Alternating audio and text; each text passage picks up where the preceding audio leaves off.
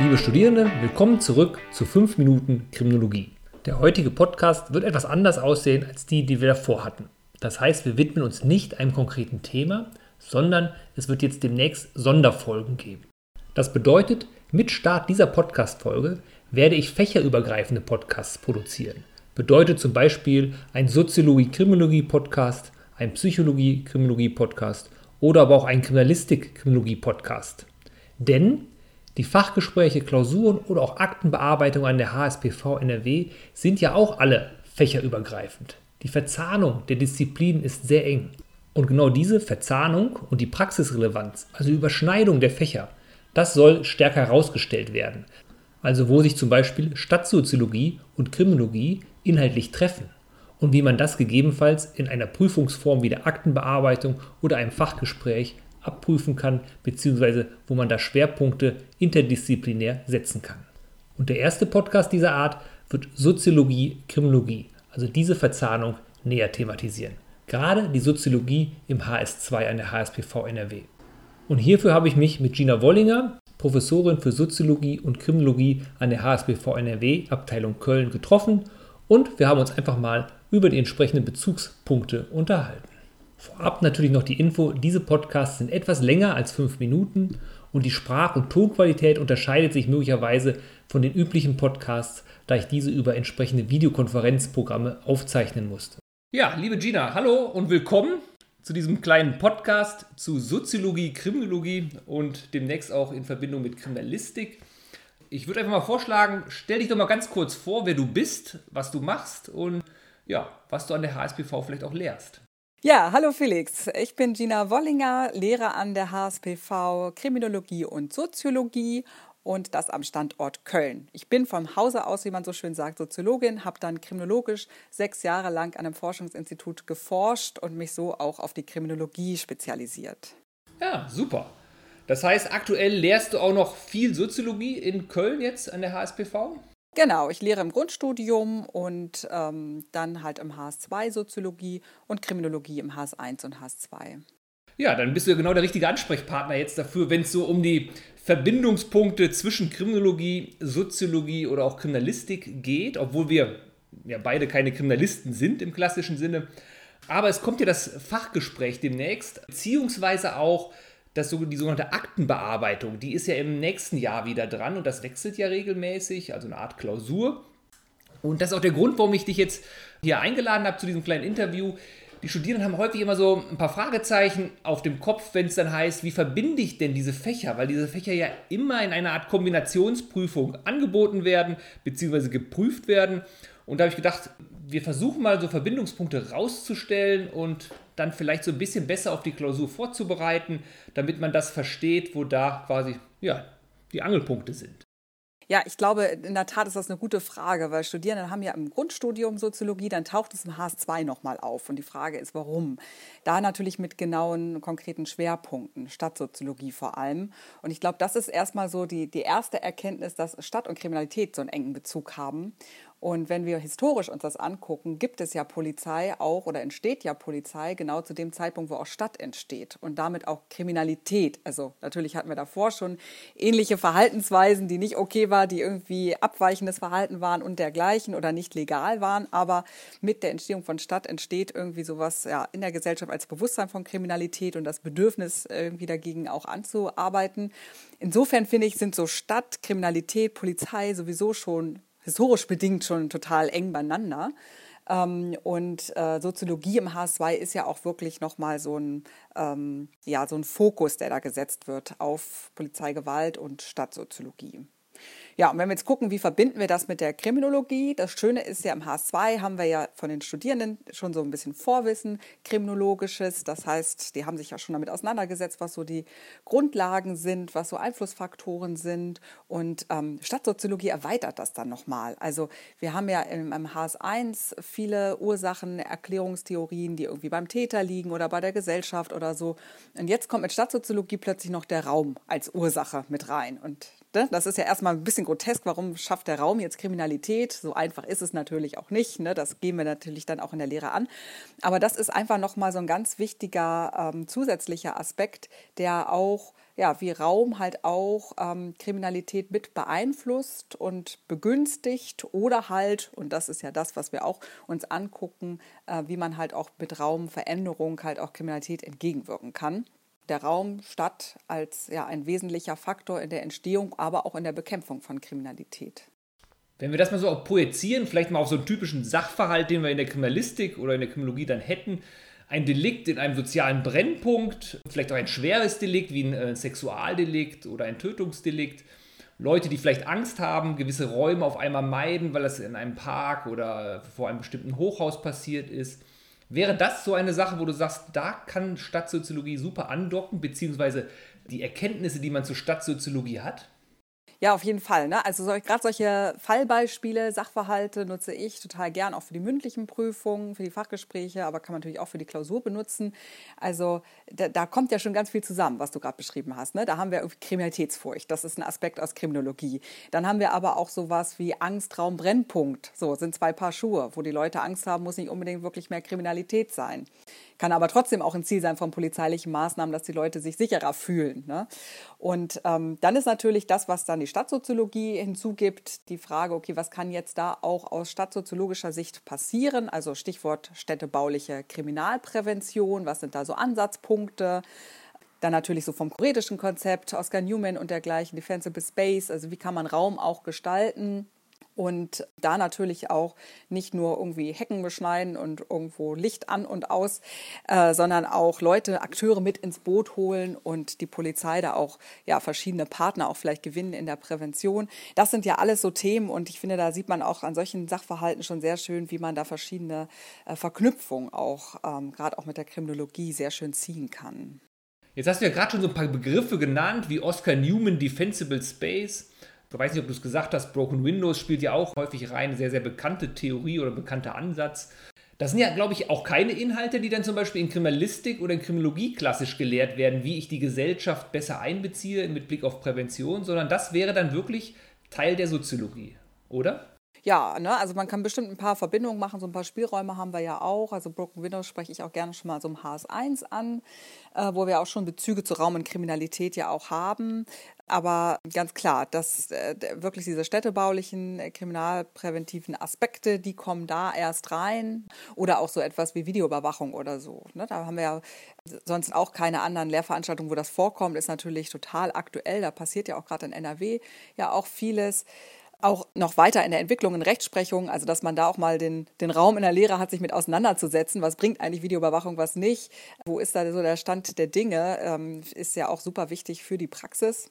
Genau, und kann man dann auch verbinden. Und auch, wo du sagst, Broke Windows, ist ja auch so eine Annahme, die wir auch immer wieder in der Kriminalpolitik auch finden, so als Forderung. Also so die Vorstellung, man muss hart durchgreifen, man muss ähm, den Raum sauber gestalten, man muss jede Verfehlung ahnden und so. Das kann man ja auch auf andere Bereiche übertragen, ja, auf andere Kriminalitätsbekämpfungsstrategien, die wir auch gerade in NRW so erleben. Und sich damit auch mal kritisch auseinanderzusetzen, ne, wo klappt das, wo nicht, finde ich auch sehr wichtig, weil ähm, ja, weil es halt so aktuell ist und wir auch immer wieder Verknüpfungen natürlich auch gerade auch noch mit Kriminologie aus dem HS1 machen können. Ne? Also ich glaube, das ist auch etwas, was für Studierenden auch wichtig ist, so zu wissen. Ne? Das ist, steht nicht alles isoliert für sich, sondern das baut schon aufeinander auf und diese Standard-Kriminalitätstheorien, die kann man immer wieder mit in die Diskussion nehmen natürlich und sind auch so eine Grundlage natürlich. Genauso auch wie überhaupt Kriminalitätserfassung ja auch eine wichtige Rolle spielt. Also wo erfassen wir eigentlich wie viel, was sich ja auch dann wieder auf sowas wie Brennpunkt Brennpunkt und solche Einordnungen auswirkt. Ja, da merkt man ja auch schon wieder, nehmen wir nochmal so einen kleinen Sachverhalt, dass äh, der irgendwie in einem sozialen Brennpunkt stattfindet und wir den jetzt äh, aufdröseln, dass äh, neben der Aufklärung jetzt, was die Kriminalistik primär betrifft, Sicherungs- und Auswertungsangriffe, dass da ganz, ganz starke Bezüge ja eigentlich zur Kriminologie schon vorhanden sind, teilweise schon gelehrt worden sind in anderen Semestern oder aber jetzt auch mit Erklärungsansätzen oder Präventionsideen durch die Soziologie im HS2 dann unterfüttert werden dass also immer so ein gewisser Graubereich da ist, dass das verwischt, dass man nicht sagen kann, das ist aber jetzt nur Soziologie, das ist nur Kriminologie und das ist nur Kriminalistik. Auch die Kriminalistik hat Anteile mit oder stark kriminologische Anteile immer. Dazu werde ich auch noch ein Interview mit einem Kriminalisten führen. Und ich habe manchmal das Gefühl, und jetzt kannst du vielleicht mal von deinen Erfahrungen berichten, dass die Studierenden das manchmal gerne trennen würden, dass sie sagen würden, das ist mein Soziologieordner und das lerne ich für Soziologie und das ist mein Kriminologieordner und das lerne ich für Kriminologie. Man aber da wirklich übergreifend denken muss, beziehungsweise da gucken muss, was greift denn ineinander, weil es eben Graubereich ist. Der Übergang ist nicht so abrupt. Ja, ich glaube aber auch, das ist was, was Studierende selbst dann auch oft merken. Also ich erlebe das auch häufiger, dadurch, dass ich ja Soziologie und Kriminologie lehre und natürlich dann gerne auch im einen Kurs beide Fächer, dass von Studierenden manchmal kommt, hatten wir das jetzt in Soziologie oder in Kriminologie, wenn sie irgendwelche Beispiele oder wenn sie irgendwas erinnern, was sie einbringen wollen, sodass sie selbst gar nicht mehr so wichtig, sicher sind, wo verorten sie das, ne? was ja im Endeffekt ja auch völlig egal ist, aber was auch nochmal zeigt, ja, dass man das gar nicht so voneinander trennen kann. Und was ich auch immer schön finde, ist, dass man im HS1, wo es ja, wo man so mit Kriminologie finde ich ja erstmal so zum ersten Mal überhaupt diese Perspektive reinbringt und manchmal vielleicht noch so viele Fragezeichen da sind. Wozu braucht man das? Was soll das jetzt? Manchmal auch ein bisschen krude anmutende Theorien da irgendwie so drin sind, die zu den Klassikern gehören. Und ich finde, im HS2 passiert dann wirklich das, dass sich vieles so plötzlich zusammenfügt. So, und das macht irgendwie auch Spaß, wenn man dann so erlebt, dass Studierende auch dann so ihr Wissen aus dem HS1 oder natürlich auch gerade Soziologie, Kriminologie so zusammenbringen im HS2. Das finde ich ist irgendwie was total Tolles, weil dann ja ist es so, als ob so ein Bild sich vervollständigt und auch Wissen irgendwie angewandt wird. So, ne? Und ich glaube, das ist auch etwas, was natürlich in den Prüfungen, was gute Prüfungen natürlich auch ausmachen. Wenn man merkt, Studierende sind in der Lage, wirklich so einen Transfer hinzubekommen, ihr Wissen auch nochmal einzubringen, nochmal so ein Beispiel von da oder so. Also ich glaube, das ist vielleicht auch nochmal wichtig ne, für, für Studierende. Man erwartet ja in der Prüfung auch nicht, dass da so eine ganz strikte Trennung gibt. Ne? Und es ist natürlich immer willkommen, wenn da nochmal Bezüge aus einer anderen Lehrveranstaltung oder einem anderen Fach noch mit reingebracht werden. Das sind ja gerade so diese Transferleistungen, die wirklich sehr gute Prüfungen auch ausmachen.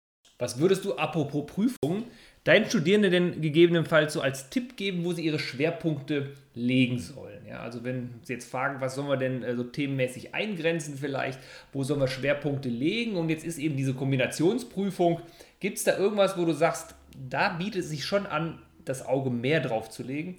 Ja, ich glaube, in Soziologie äh, ist es natürlich so ein bisschen schon Stadt- und Kriminalität, also die stadtsoziologischen Aspekte, die sich jetzt für Klausuren irgendwie mehr anbieten. Ne? Also man kann natürlich jetzt nicht sagen, das andere ist nicht klausurrelevant oder so. Und ich finde es auch super wichtig, dass wir über Polizei und Gewalt sprechen.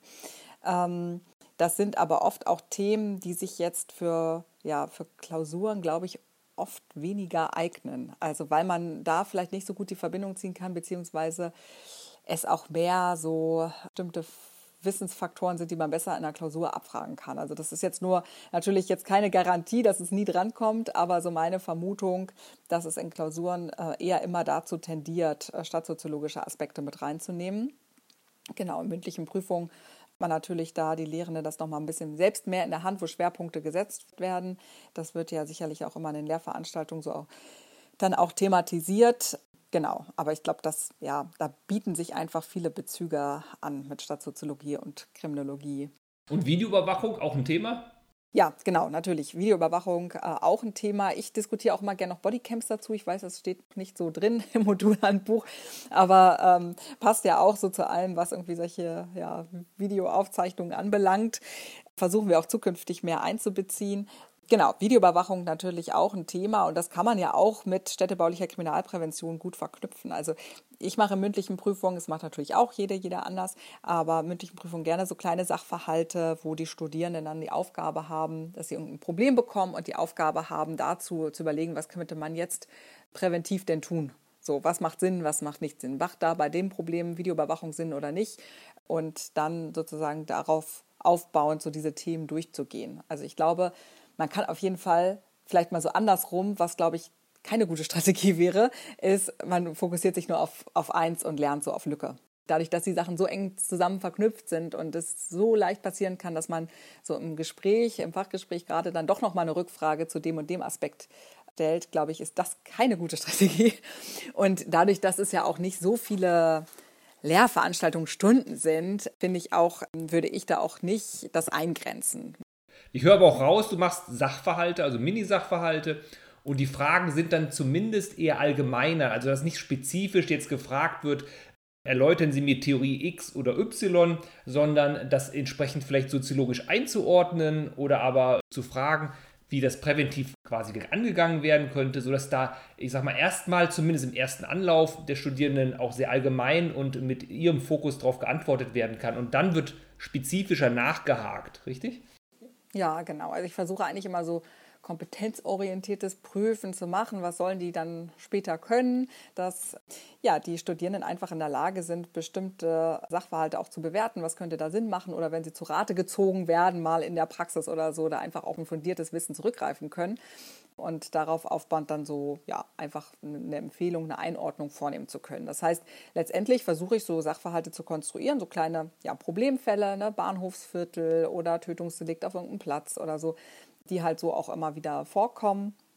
Und dann halt mit der Frage so, was kann man da jetzt tun? Ganz klar, dass da nicht erwartet wird, dass jetzt ein fertiges Konzept in fünf Minuten ausgearbeitet wird, ne? aber einfach nur erstmal so die Ideen. An was sollte man so denken? Was macht Sinn, was nicht? So auch Stichwort Videoüberwachung. Ne? Es ist ja, Videoüberwachung ist ja nicht nur schlecht, aber es ist auch nicht das Allheilmittel. Woran, also in welchen Situationen kann es helfen oder zu was führen? Ne?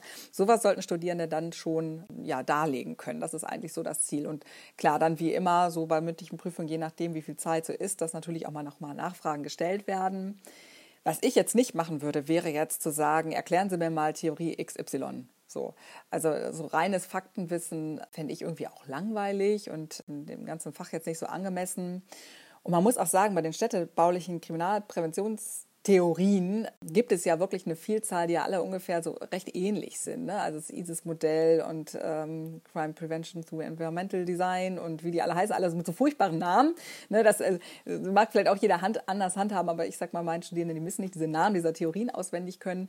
Und die Unterschiede da sind ja teilweise auch nur graduell. Also insofern finde ich, kann man da schon so eine Flexibilität anlegen, aber sozusagen die, die Kerngedanken dieser Theorien, also was sind so diese, diese Annahmen, ne? dass zum Beispiel Raumgestaltung was ausmacht, dass eine architektonische Anordnung was ausmacht oder halt auch, wie jetzt halt vielleicht mehr bei dem ISIS-Modell, dass aber auch der Einbezug von ja, also Akteuren, dass soziale Aspekte, ähm, Integration und dergleichen auch was macht und dass es nicht nur allein der Raum ist, den man da gestalten kann oder da mitursächlich ist genau, das so in dem Spannungsfeld sollte man über theoretisches Wissen verfügen. Ist übrigens das Gleiche, was ich in Kriminologie meinen Studierenden auch immer wieder sage.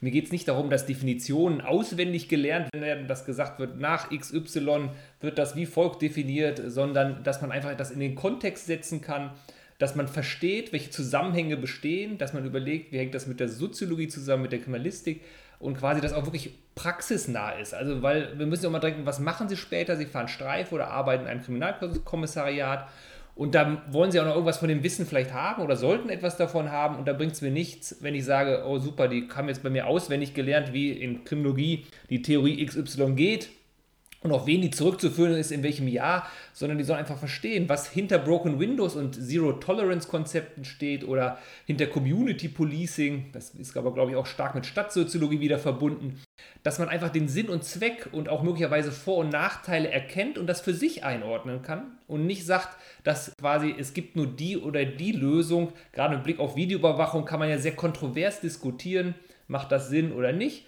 Und wenn sie das zeigen, zumindest bei mir in den Fachgesprächen so, dass sie das verstanden haben, dass Videoüberwachung Vor- und auch Nachteile hat und für sich selber etwas finden, wo sie sagen, damit würde ich jetzt zurechtkommen, dann finde ich, haben sie es verstanden und wenn dann die Bezüge hergestellt werden, ist das auch in der Regel dann eine gute Leistung, die da erbracht wird. Ne? Ja, das finde ich auch nochmal wichtig, was du sagst. Ich meine, das hat ja auch was damit zu tun, was wir überhaupt heute wollen, also durch Lernen. Also die Kompetenz, etwas auswendig zu lernen, ist ja heute keine Kompetenz mehr, die besonders wichtig ist.